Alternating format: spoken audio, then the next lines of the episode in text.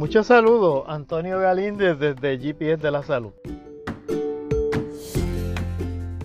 Hoy continúo con el tema del el sistema inmunitario y lo hago utilizando los comentarios y preguntas que me han hecho en la calle diferentes personas sobre este tema y sobre pues las enfermedades que nos atacan y el coronavirus. Mira, el sistema inmunitario es bien complicado, eh, se compone de varias células y proteínas que nos protegen y evitan que nos enfermemos si es que eso se les hace posible. Hay veces que no. Pero primero yo quiero empezar por eh, describir las diferencias de los dos principales enemigos que tenemos, que son las bacterias y los virus. Partiendo de ahí, pues entonces explicaré bien sencillito las bases del sistema inmune. Mira, tenemos las bacterias.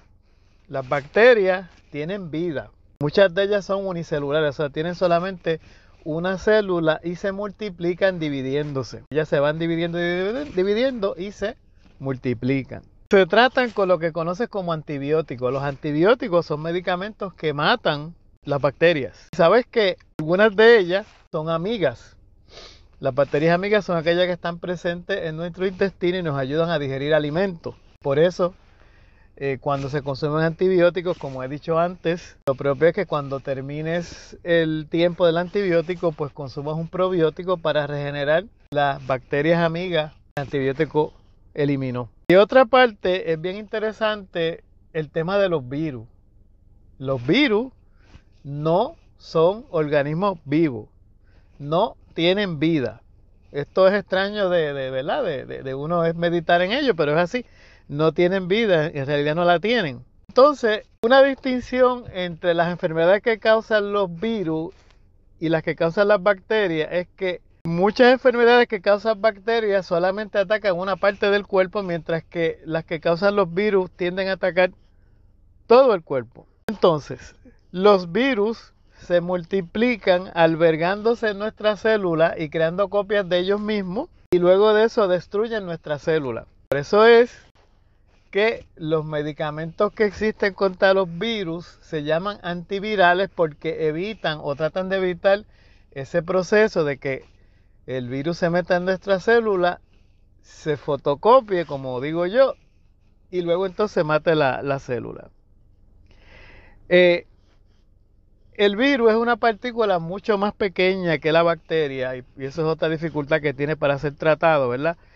Sobre cómo entra cada uno de ellos al cuerpo humano, pues mira, la bacteria, eh, el, mejor método de entrada al cuerpo es por las cortaduras por agua contaminada, alimentos contaminados, contacto directo con una persona que tenga la bacteria. También puede ser a base de tocar eh, objetos como inodoro o lavamanos que tengan el virus, eh, perdón, la bacteria, entonces pues tú la, tú la recibes en tu cuerpo. De otra parte, los virus se replican en parte por la misma, los mismos este, métodos que se, que se multiplican las bacterias contacto con la persona que lo tiene, eh, estornudos de la persona que lo tiene. además también puede ser por eh, picaduras de, insectos o mordidas de animales. Eh, también por pobre higiene en cuanto al manejo de tus mascotas. Las cualidades o, las vías más comunes de, de contagio de bacterias y virus. Así las cosas, cuando en la calle pues se habla de esto, pues se te dice que tomes mucha vitamina C o que tomes este, equinacia o que tomes miel de abeja o que tomes vitamina D, vitamina eh, E, hongos como reishi, chaga, eh, chitaque. Bueno, hay ciertas cosas que tienen eh, validez en cuanto a lo que se dice, pero no es tan simple como se dice, me explico. Lo que se ha probado científicamente de eh, el, uso de estos remedios naturales y el sistema inmunitario es simplemente que algunos de ellos aumentan eh, a nivel marginal, o sea, no es una cosa espectacular, la producción de células o glóbulos blancos de diferentes tipos, que son los que el sistema inmune utiliza para protegernos. O sea, no es que estas vitaminas, eh, hierbas u hongos pues sean más poderosos que los antibióticos o los antivirales, sino que ofrecen un mecanismo diferente y atenuado para ayudar a protegernos. Eh, de hecho, eh, hay este, por ejemplo, de Chaga, hay unos productos que están eh, patentados, que se dice que la patente que aumenta muchísimo los niveles de las células este, destructivas contra, los, contra el cáncer y otras enfermedades. También ocurre eso con, con otros productos naturales, pero de nuevo, todo eso está limitado a la muestra que se estudió en cuanto a la, enfermedad que tenían las personas y lo que ese producto hizo. Pero lo que quiero enfatizar aquí es que no pienses que tú puedes reemplazar los antibióticos o los antivirales con productos naturales, no hagas eso, simplemente complementalos. Y de hecho, eh, es bien importante que entendamos cómo es que esto funciona para que tú veas por qué yo te estoy diciendo que complementes, no sustituya. Mira, tú tienes dos tipos de inmunidades. Una es la inmunidad innata y otra es la específica. Vamos a distinguir esto. La inmunidad innata es la primera que actúa cuando el cuerpo recibe un insulto. Un insulto puede ser un hongo, una bacteria, un virus, cualquier cosa que el cuerpo interprete como que me está atacando una enfermedad. Esa eh, inmunidad innata o inmediata ocurre alrededor de las primeras cuatro horas de la exposición a la gente que describí anteriormente. ¿Y qué ocurre? La barrera principal de esta fase es la piel. Luego entonces las mucosas del cuerpo, como la boca, la nariz, etcétera. Entonces, eh, las células interventoras aquí eh, mayormente se llaman eh, los fagocitos. Ahora, ¿qué ocurre?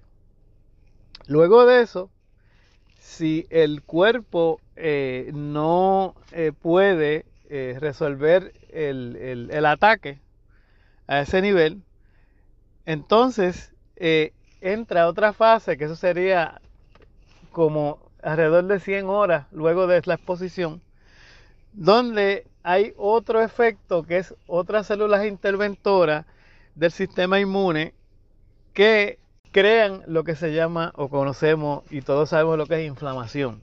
La inflamación es otro síntoma de que el sistema inmune está trabajando con la esperanza de remover ese agente infeccioso.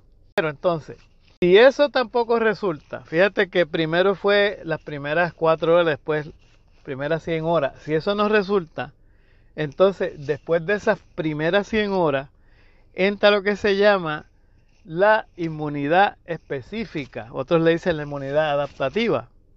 Que ahí entonces entra en juego otras células, otros glóbulos blancos que se llaman los linfocitos, que son los que tienen memoria para reconocer enfermedades y esa memoria o la desarrolló el cuerpo nuestro o fue inducida por vacuna.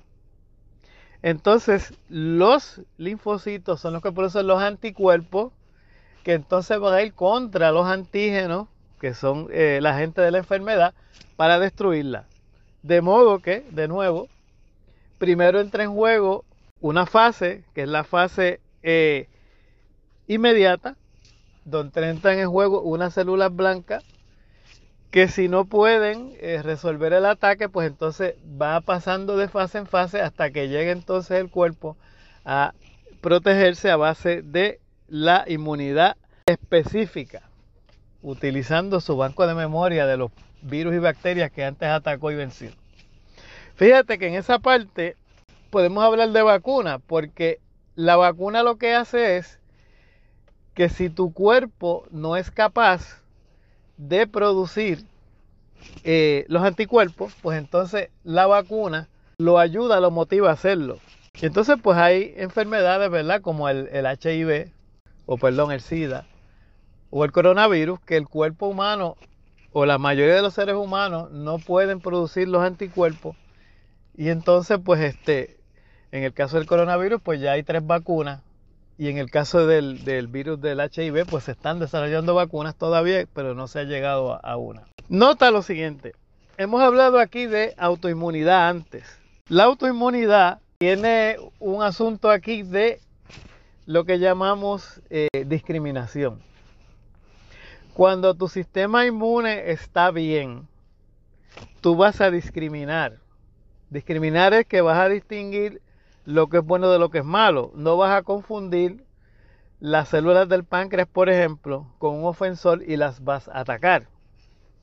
Sino que solamente tu sistema inmune va a atacar aquello que es realmente un ofensor, un agente extraño al cuerpo. Y por eso es que es bien peligroso para algunas personas que tienen condiciones como lupus o como eh, artritis reumatoidea, el ponerse a trabajar con eh, suplementos naturales de alto nivel para motivar la producción de, glóbulos blancos, porque pueden tener un sistema inmune demasiado eh, reactivo y eso agravaría sus síntomas de la condición, porque de nuevo son condiciones que hacen que el propio cuerpo de uno confunda sus células buenas con malas y las ataque. Una y otra vez eh, recuerdo que la diabetes tipo 1 es ese caso, que tu cuerpo ataca las células del páncreas porque las confunde con algo eh, malo, contra un ataque.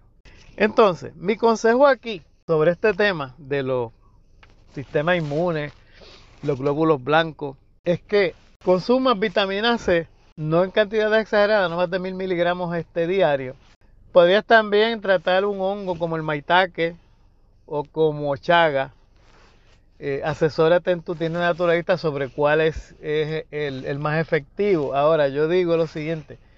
Cuando tú trabajas con hongo o con, o con hierbas, también está la equinacia, pues no las tomes eh, permanentemente, sino que las suspendas por un tiempo y regreses a ella, de modo que el cuerpo mm, no se acostumbre y cree resistencia.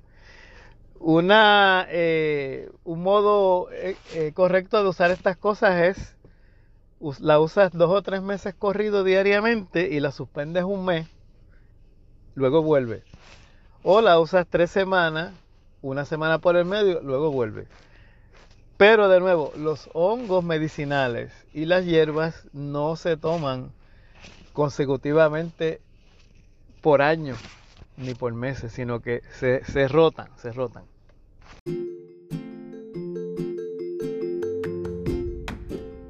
Así las cosas, eh, yo termino este episodio del GPS de la salud hoy aquí. Espero que les haya servido de ilustración lo que he traído en este episodio.